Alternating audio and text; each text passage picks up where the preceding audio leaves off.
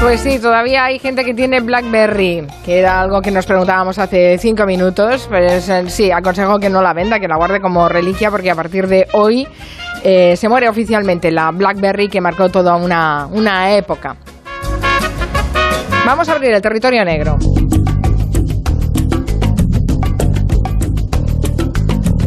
Primer territorio negro del 2022. ¿Qué tal, Manu Marlasca? Buenas tardes. ¿Qué tal? Muy buenas tardes. ¿Tú tenías BlackBerry, Manu? No, no, no, nunca, nunca tuve BlackBerry. No, no. Yo lo más parecido a eso tuve una Palm, una PDA. Una PDA, sí. Una PDA, sí, sí. que se acordará la gente, que era una de la marca Palm, que era un poco la que llevó el monopolio. Pero no, no, BlackBerry no, nunca tuve. Yo pasé de, de los Nokia de toda la vida a los smartphones ya. Sí. Y Luis Rendueles, buenas tardes, Luis. ¿Qué tal? Buenas tardes. Eh, ¿Tenías BlackBerry o también eras de los analógicos? Manuel se estará riendo porque todavía no sé lo que es BlackBerry. O sea, se ha muerto la BlackBerry y no sé lo que es. Soy analógico total. Total, ya lo veo, ya lo veo. Por cierto, feliz año que todavía no os lo he felicitado, aunque teníamos tiempo hasta el 17 de enero, ¿eh? que nos lo ha dicho Daniel Joder. Pérez, que hasta, hasta San Antón son pa- Pascuas son, Qué ¿eh? es el cansancio, por refrán. Dios, hasta el 17 de enero, sí, qué, sí, qué fatiguita. que- Sí, sí. Nosotros hemos decidido que esta semana ya lo acabamos. Pero bueno, os dejaré el martes que viene saludar y felicitar el año a la jefa, que estará aquí, Julia Otero. Eh, vamos a hablar hoy en el territorio negro de un tema que la verdad es que a, a mí me inquieta mucho y veo que no soy la única, no solo a vosotros, también a la policía le está inquietando, que es lo que los expertos llaman sumisión química, que es utilizar drogas para robar o, abusar sexualmente eh, a una persona, ¿no? Y claro, son unas drogas que son eh, difíciles de rastrear y parece que esto va en aumento. Eso es lo que os dice la policía, ¿no, Manu y Luis? Que van en aumento estos crímenes. Sí, van en aumento al menos las denuncias. Ah, Luego explicaremos las dificultades para detectar científicamente casos con burundanga, que es una de las dos drogas de sumisión química, de anular la voluntad. Van en aumento por lo menos las denuncias y ya se ha producido, el- el- se, acaba de resolver ese crimen en, en diciembre, el crimen fue en octubre, ya se ha producido el primer crimen, digamos, que de- con, con sumisión química, ¿no? el primer asesinato con sumisión química. Eh, hablamos de, de, eh, la muerte de un empresario en Madrid. ¿Fue, ¿Es esa? Sí, sí, sí. La muerte de José Ismael Rosado, un ejecutivo, un alto ejecutivo de un astillero gallego, eh, 43 años, una persona que llega a Madrid el 28 de octubre, se aloja en el Hotel Palace, un hotel de lujo cerca del centro, y allí, el día 30, se va a descubrir el, cuerpo. Había avisado su pareja, un hombre que vive en Miami, había avisado de que no, le, no lograba contactar con él. Rosado estaba pasando ese fin de semana en Madrid, se alojaba como siempre en el Palace, esta vez en la habitación 541. Su pareja no lograba contactar con él y al final, el día 30 de octubre, dos días después, los empleados son lo que- los que van a la puerta de la habitación, la abren y ahí está el cuerpo sin vida de, de Ismael, José Ismael Rosado, aparentemente sin signos de violencia. Claro, ahí empieza la investigación de la policía, que imagino que no debe ser fácil si no hay rastros de, de violencia. Debe ser una de las dificultades, ¿no? De probar exactamente qué es lo que ha pasado ahí.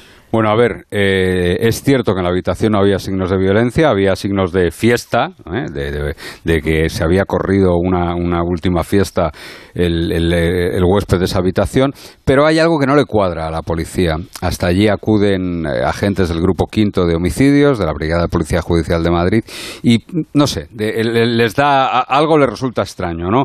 Así que mientras esperan la autopsia, que aparentemente además el cuerpo de Rosado no presentaba ninguna señal de violencia, bueno, pues mientras esperaban la autopsia, la policía empieza una investigación tradicional, ¿no?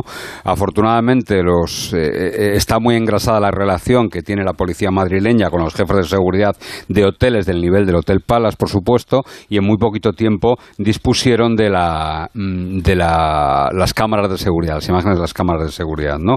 Reconstruyen esa última noche de la víctima de Rosado, el 28 de octubre, eh, se enteran de que salió de fiesta y de que llegó al Hotel Palace. Sí, ahí las imágenes de las cámaras no engañaban, eran bien claras. Llegó al Hotel Palace a su habitación acompañado con dos hombres de aproximadamente 30 años, entre 30 y 40 años dirían. Eh, llegan sin ningún problema, es decir, no hay ninguna, eh, ninguna muestra de violencia, no hay ningún gesto extraño, sino que se ve que el hombre llega libremente, aparentemente contentos los tres, entran los tres y al cabo de unas cuantas horas, ya de madrugada, ya de mañana casi del día siguiente, de ahí salen solo dos hombres, los dos hombres que acompañaban a Rosado.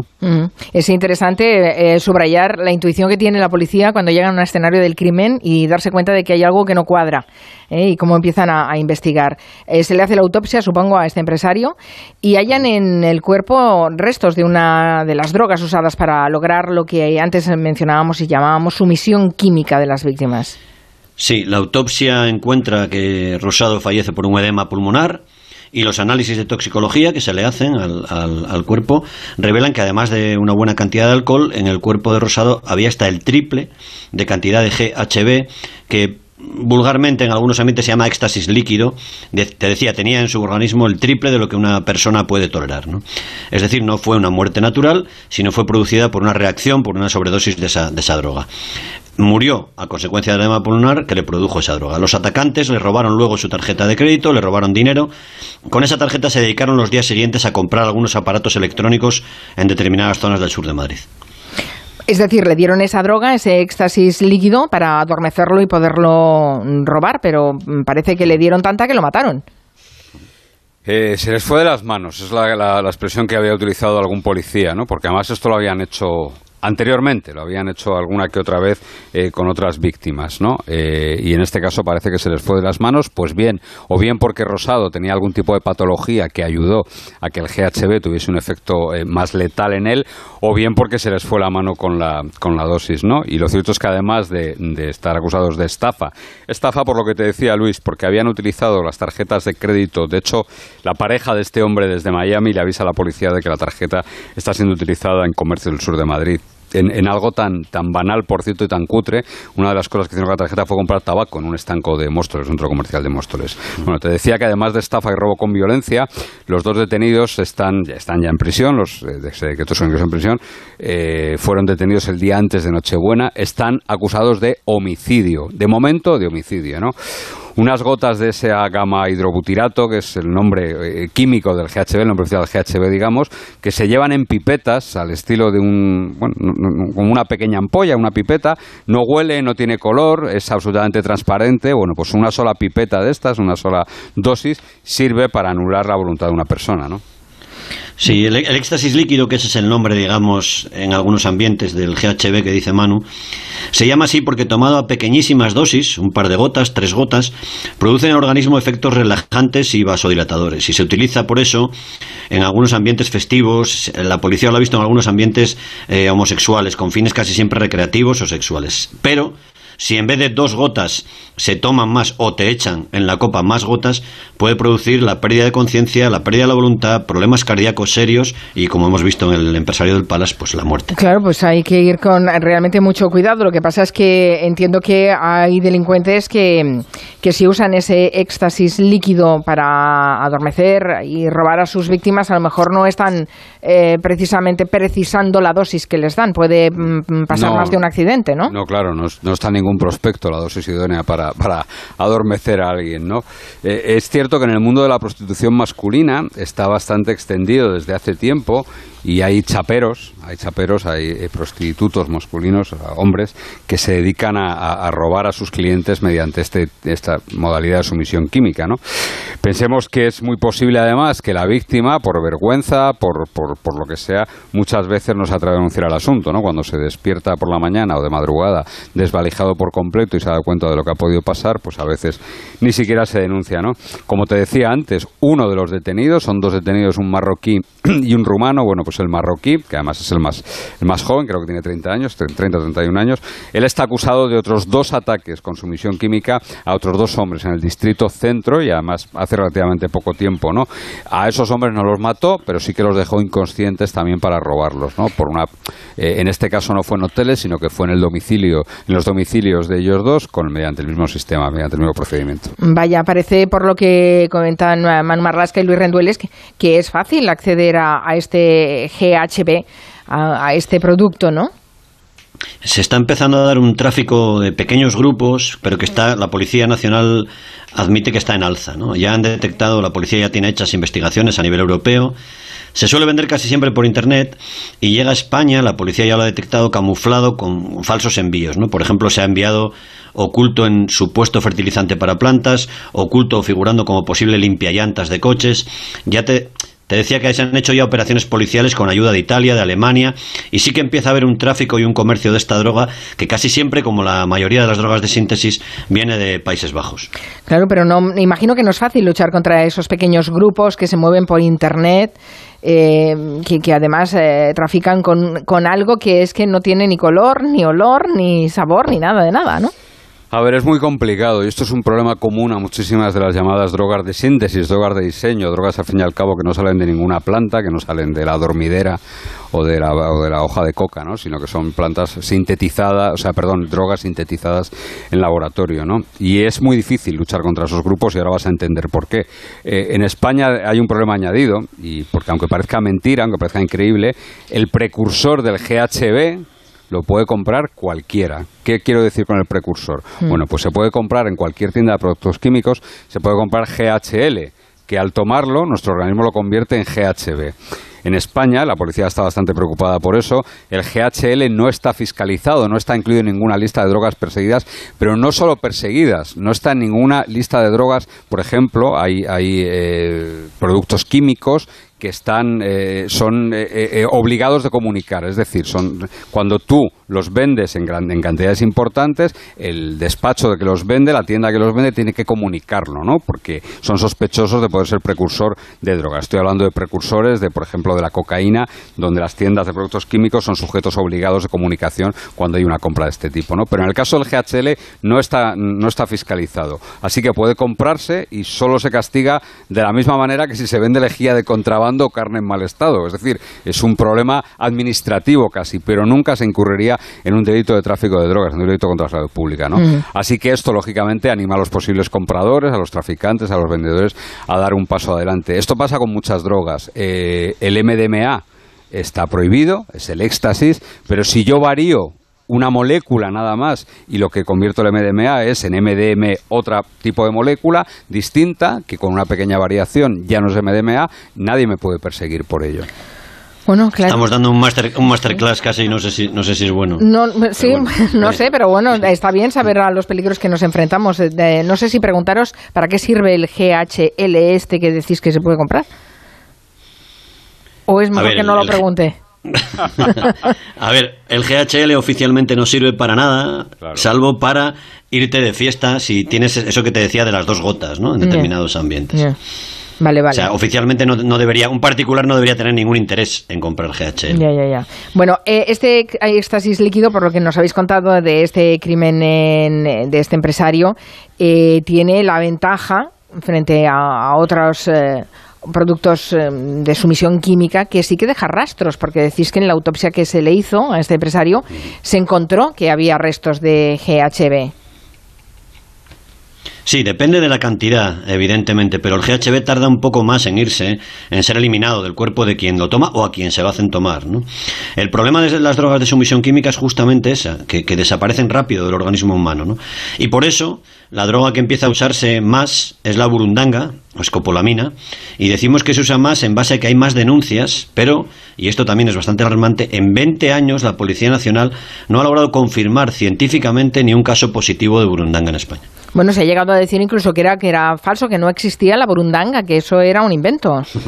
No, a ver, existe la burundanga, pero eh, yo también quiero eh, decir aquí algo eh, y me vais a perdonar todos muchas, en muchas ocasiones la policía se encuentra ante el siguiente escenario, ¿vale? Alguien eh, ha pasado una noche mala, guion buena, ¿vale? Sí, toledana. Toledana, ¿eh? from Toledo, y en, en, un momento dado, al despertar, se ha dado cuenta de que algo malo ha pasado, es decir, o le han robado, o no se ha despertado con quien pensaba que se había despertado, y si a veces para salir de un apuro se va a una comisaría y ahí va, eh, seguramente me han echado burundanga o escopolamina o lo que cuenta la tele o me han, bueno, y a veces es simplemente una mala, un mal beber, un mal despertar lo que tiene, ¿no? O sea que ojo, pero ojo, sí que es cierto, sí que hay, sí que existe, sí que está en la calle, sí que ha habido casos, ¿eh?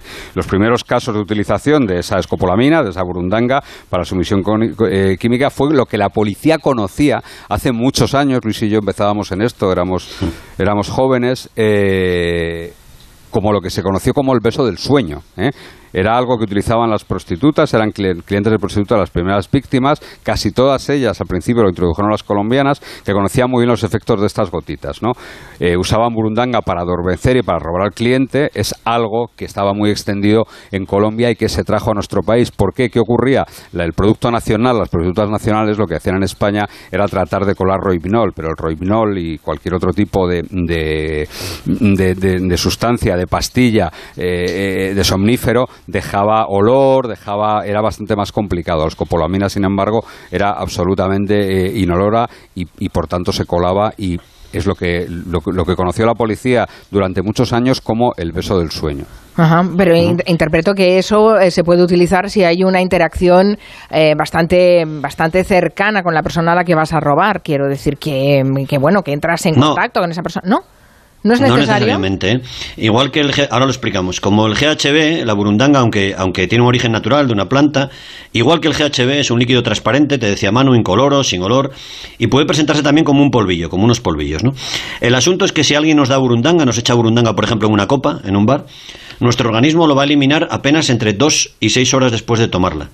Es decir, es muy difícil que una persona que digamos que está de fiesta o, una, o tomando copas, si le echan burundanga, tenga el tiempo suficiente de recuperarse de esa droga y la lucidez de levantarse, hacerse un análisis antes de que pasen esas seis horas y de ahí que una parte de esos casos que te decía Manu, otros no, de ahí que los casos reales tampoco den positivo. Claro, es que en seis horas posiblemente no se llega. Seis horas máximo. Máximo, claro. No, no, dejar rastro, evidentemente. Mm, en seis horas me parece una reacción muy rápida para denunciar que algo te ha pasado, ¿no? Eh, es, es raro, es muy complicado por lo que te decía Luis, por esa rapidísima eliminación, ¿no? Pero bueno, la, a, ver, esa burundanga que la hemos visto en, bastantes, luego lo veremos, ¿no? En, bastantes agresiones sexuales, el uso tradicional que tiene, es decir, el, uso más extendido, más genuino y que se emplea en más países es para, para, para robar, ¿no? Es el, uso más tradicional y el que sí que se ha demostrado en algunas ocasiones, ¿no? Casi todas relacionadas con prostitución, con clientes de prostitución, hombres que se van con prostitutas callejeras y aparecen de repente en la calle desnudos, sin dinero, como la canción de Loquillo, no recuerdan eh, casi nada de lo que ha ocurrido y la policía también ha tenido denuncias de personas en grandes ciudades como Madrid a las que alguien, por ejemplo, se les ha acercado con un mapa, haciéndose el turista despistado, les ha preguntado por una dirección, les ha hecho acercarse al mapa y han soplado sobre el mapa. ¿no? Eh, con eso, basta con eso eh, para que la burundanga, cuando extiendes ese polvillo, te deje cierta, por lo menos aturdido, ¿no? A lo mejor no dormido del todo, pero sí aturdido, ¿no? O sea que la burundanga, yo no sé por qué me la imaginaba como algo líquido, como unas gotitas, como hablábamos a, Sí, sí, de las dos. Y, de las puede ser en polvo. sí. hay, hay, voy a, mm, esto es muy friki, esto que voy a contar, y bastante bizarro, pero había un, un enano, un enano que se dedicaba a esto en Madrid y que fue detenido en Madrid porque se dedicaba con, ese aspecto evidentemente inofensivo, él iba con un librillo, con un mapa, preguntaba algo, soplaba la gente y se y aprovechaba para robar. Era un enano que además era stripper eh, y ya es el bizarrismo absoluto el que estoy contando. Y la burundanga dónde se consigue, decís que, que sale de una planta, pero bueno, claro, hasta que se pueda utilizar tendrás que recolectar la planta y que sale de Colombia. Está en varias plantas, está en varias plantas, en Colombia se usa mucho, pero está también en medicamentos como la escopolamina. No vamos a se utiliza legalmente, por ejemplo, para combatir algunas náuseas o mareos. Y no descubrimos nada o esperamos que no si decimos que se vende como casi todos estos estas sustancias por internet. Cuesta unos 10 euros, 9,90. No hay grandes organizaciones criminales que se dediquen a esto, según la policía española. Se trata más bien de grupos casi artesanales que también se la van pasando a través de otros grupos cerrados de Telegram. El uso de la burundanga, para, como te decía antes, para abusar de mujeres, de chicas jóvenes, es cierto que ha, habido... ¿eh? ha habido algún caso que se haya Sí, sí, ha habido, ha habido denuncias, ¿eh? pero los problemas, por los problemas que te hemos dicho, nunca ha habido un positivo. O sea, nunca a nadie, a ninguna víctima, se le ha podido detectar en los últimos 20 años eh, eh, burundanga escopolamina en el cuerpo. ¿no? Los delincuentes es verdad que van siempre por delante y las ventajas de la burundanga, el precio, la mayor impunidad que, que da, pues es muy extraño que su uso no crezca en determinados ambientes. ¿no? Es para que la gente lo entienda, la, escopolamina es, es, un alcaloide, es eh, de la misma familia que la coca, ¿no? o que eh, es un alcaloide que se obtiene de una planta que se llama Datura arbórea y que además en Colombia, que es donde está más extendido el uso, tiene un nombre bastante curioso que es el cacao sabanero o el borrachero el borrachero, evidentemente, por los efectos que, está, que, estamos contando aquí, ¿no? Pero, bueno, si, si, uno se preocupa un poco y busca un poco sin tener necesidad de entrar en ninguna dark web ni nada parecido, eh, verá que no es nada complicado. Lo que me parece complicadísimo es eh, em, intentar controlar todo esto o, prevenirlo, no lo sé. La policía, eh, que se, ya se enfrenta a la dificultad de resolver los crímenes, ¿da algún consejo como para prevenir que no seas víctima de algo así? Casi siempre los consejos de la policía son sentido común, ¿no? Por ejemplo, lo que pasa es que el, sentido común a las 4 de la mañana y según en qué, en qué ambiente se, va, digamos, distendiendo, pero evidentemente no beber de ninguna copa que nos, que nos ofrezcan, no perder de vista las copas cuando estemos de fiesta, mm. ese tipo de asuntos, ¿no? Eh, es muy, muy complicado porque evidentemente es, te echan tres gotas y, pierdes el control, entonces evidentemente es muy, muy difícil, pero sentido común, no hay, no hay mucho más. Mira, estaba leyendo una cifra que daba que dio el Departamento de Estado de, Estados Unidos avisando precisamente a sus a sus naturales, a sus ciudadanos de cuando viajasen a Colombia, Venezuela y a Brasil eh, una de cada cinco envenenamientos que se producen en Colombia se producen por burundanga, precisamente. Y se calcula que hay entre tres y cuatro asaltos diarios en Colombia mediante este método. ¿no? Eh, calcula el Departamento de Estado norteamericano que hay 50.000 asaltos anualmente con este polvo, ¿no? con, esta, con esta droga, con la escopolamina. Solo, en un país, solo en un país. Bueno, es, casi la cuna de, la burundanga. ¿no?